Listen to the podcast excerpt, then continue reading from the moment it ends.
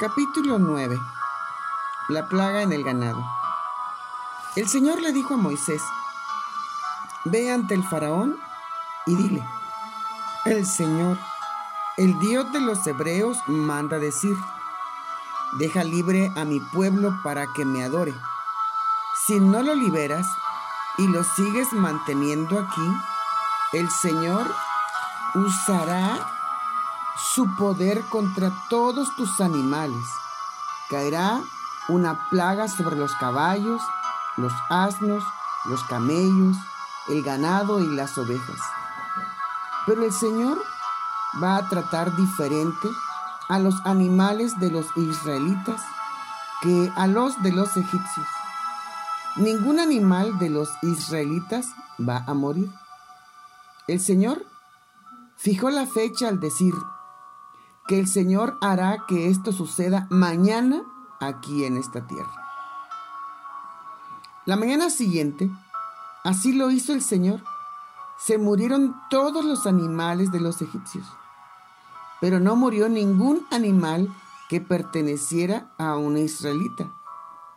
El faraón mandó a ver si algún animal de los israelitas había muerto, pero no murió ningún animal que perteneciera a un israelita. Sin embargo, el faraón se puso terco y no dejó libres a los israelitas.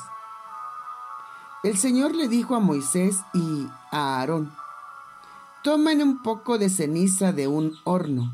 Luego tú, Moisés, lanza la ceniza hacia arriba frente al faraón. La ceniza se va a convertir en polvo y se va a esparcir por todo Egipto. Cuando el polvo toque a un animal o a una persona, le saldrán llagas en la piel. Entonces ellos tomaron cenizas de un horno y se pararon frente al faraón. Moisés lanzó las cenizas hacia arriba y le salieron llagas a los animales y a la gente. Los magos no pudieron hacerle frente a Moisés porque a todos ellos y al resto del pueblo de Egipto le salieron llagas. Pero el Señor hizo que el faraón siguiera terco y no quisiera escuchar a Moisés y Aarón tal como el Señor había dicho. El, el, Señor le dijo a Moisés, ve mañana temprano, párate frente al faraón y dile, el Señor, el Dios de los hebreos manda decir, deja libre a mi pueblo para que me adore. Si no lo haces, esta vez voy a atacar con todo mi poder, mandando plagas sobre ti, tu pueblo y tus servidores. Así te darás cuenta de que no hay nadie como yo en la tierra. Yo puedo utilizar mi poder y crear una plaga que te borre a ti de la tierra y a tu pueblo pero he dejado que vivas para mostrarte mi poder y darme a conocer en toda la tierra.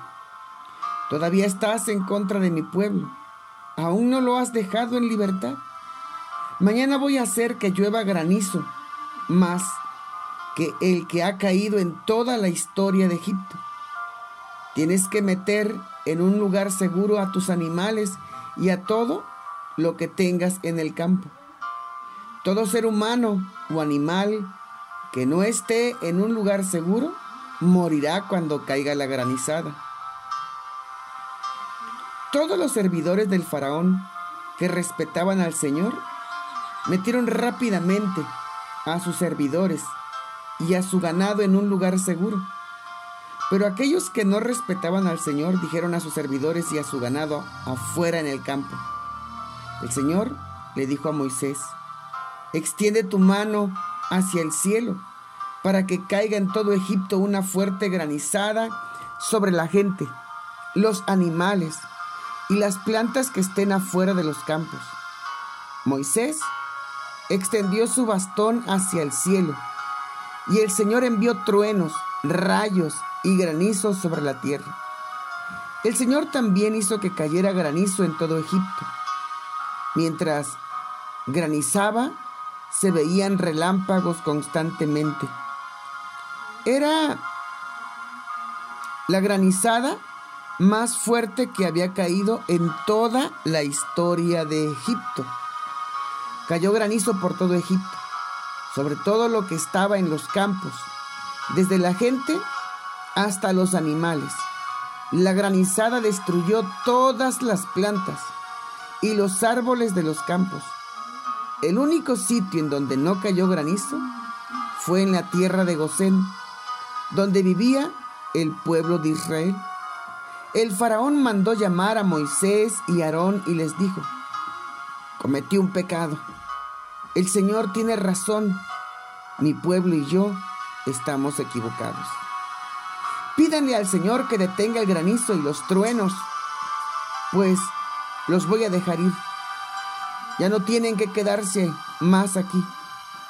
Moisés le dijo a Faraón, cuando salga de la ciudad, levantaré mis brazos en oración al Señor. Entonces pararán los truenos y dejará de caer granizo, para que sepas que la tierra le pertenece al Señor, aunque yo sé que tú y tus servidores todavía no respetan verdaderamente al Señor Dios. Los sembrados de lino y cebada quedaron destrozados, ya que el lino estaba verde y la cebada estaba brotando. Pero al trigo y al centeno no les pasó nada porque no estaban en cosecha. Moisés se retiró del faraón y salió de la ciudad.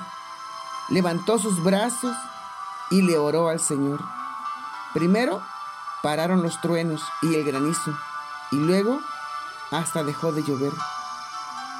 Pero cuando el faraón vio que había cesado la lluvia, el granizo y los truenos, volvió a pecar.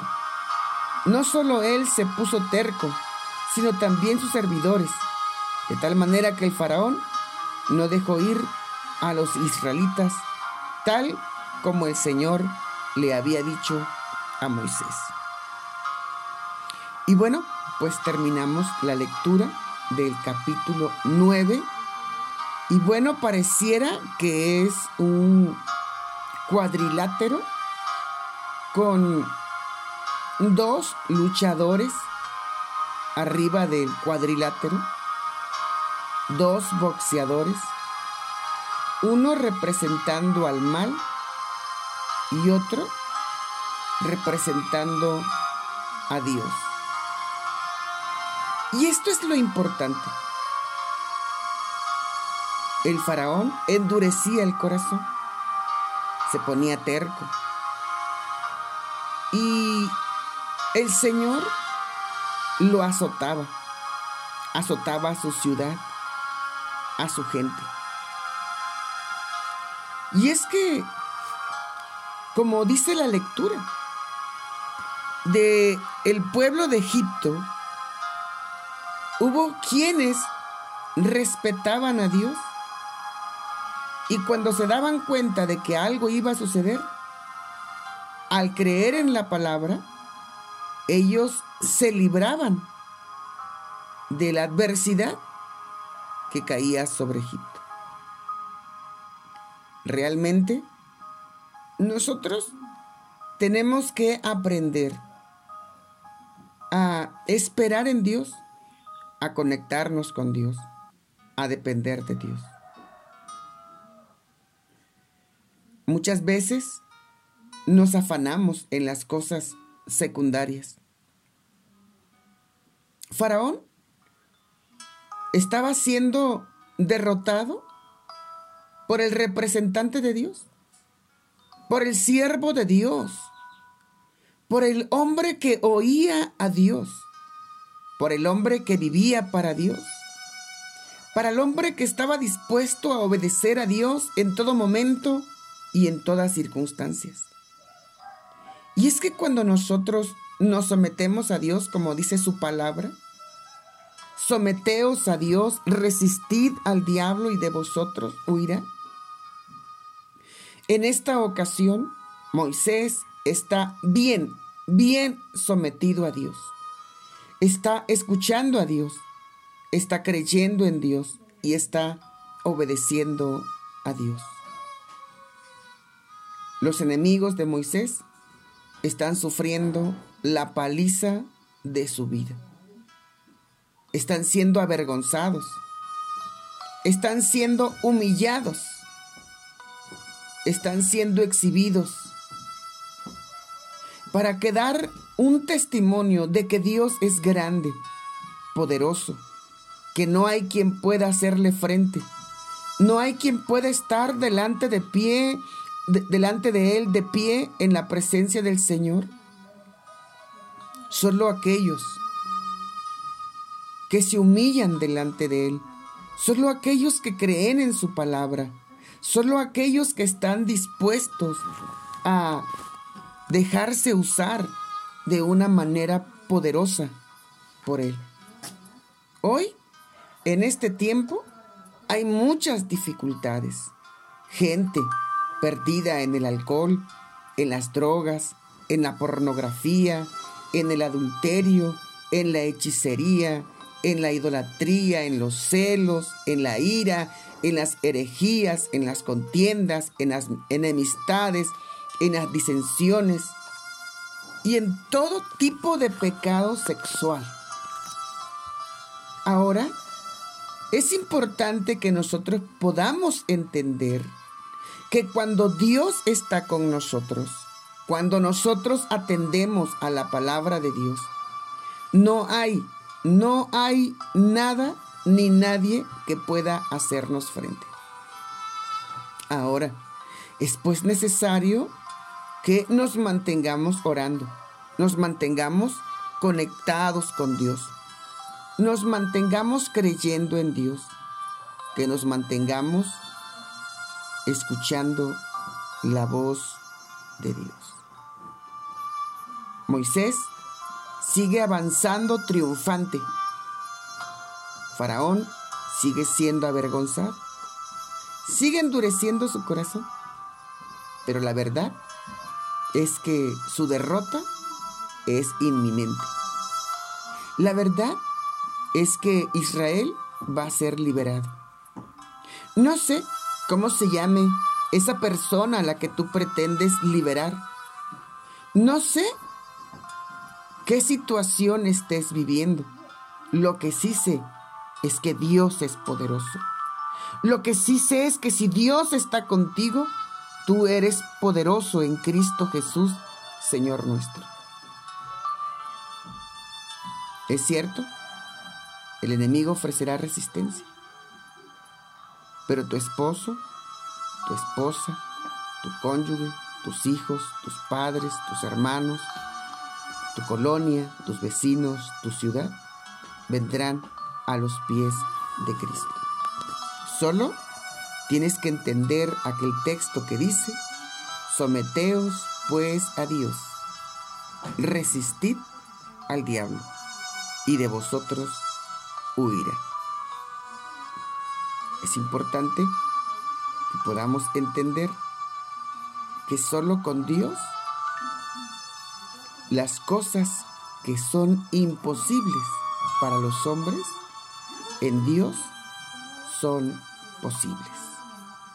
Así que no te detengas, sigue orando, sigue luchando, sigue fortaleciéndote en Dios, porque tu matrimonio será restaurado. Tu familia vendrá a los pies de Cristo. Aquellas personas por las que estás orando van a venir a los pies de el Señor. Así que ten paciencia, tómate de la mano de Dios y sigue adelante.